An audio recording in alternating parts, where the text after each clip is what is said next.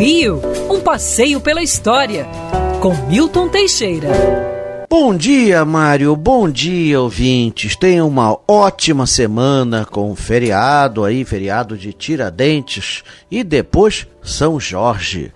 Vamos falar de Tiradentes, Joaquim José da Silva Xavier. Foi martirizado pela nossa liberdade, esse grande herói para sempre há de ser lembrado.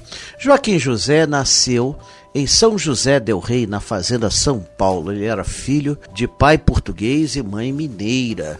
Ele foi caixeiro viajante e aprendeu até um pouco de cirurgia. Depois de alguns anos, ele entrou para a tropa da Cavalaria Paga de Minas Gerais, por influência do pai, que era português. Era um posto de prestígio e ele patrulhava as estradas que ligavam o Rio de Janeiro a Minas Gerais. Por isso que ele é o padroeiro da PM, e de todas as corporações policiais do Brasil. Tiradentes se envolveu na conjuração mineira depois de ver que os maiores ladrões não eram os que estavam na estrada, e sim os que estavam no governo. Ele se envolveu com os conjurados mineiros, mas foram denunciados por três participantes. O principal foi Joaquim Silvério dos Reis, e ele acabou preso, foi levado inicialmente para a Ilha das Cobras, onde ficou algum tempo, depois no hospital da penitência no Largo da Carioca e finalmente para a cadeia velha, onde foram reunidos todos os inconfidentes. Eram 26 implicados, 25 eram muito ricos. Adivinha quem foi para a forca? O menos rico de todos, Joaquim José da Silva Xavier. A seu maior bem pessoal,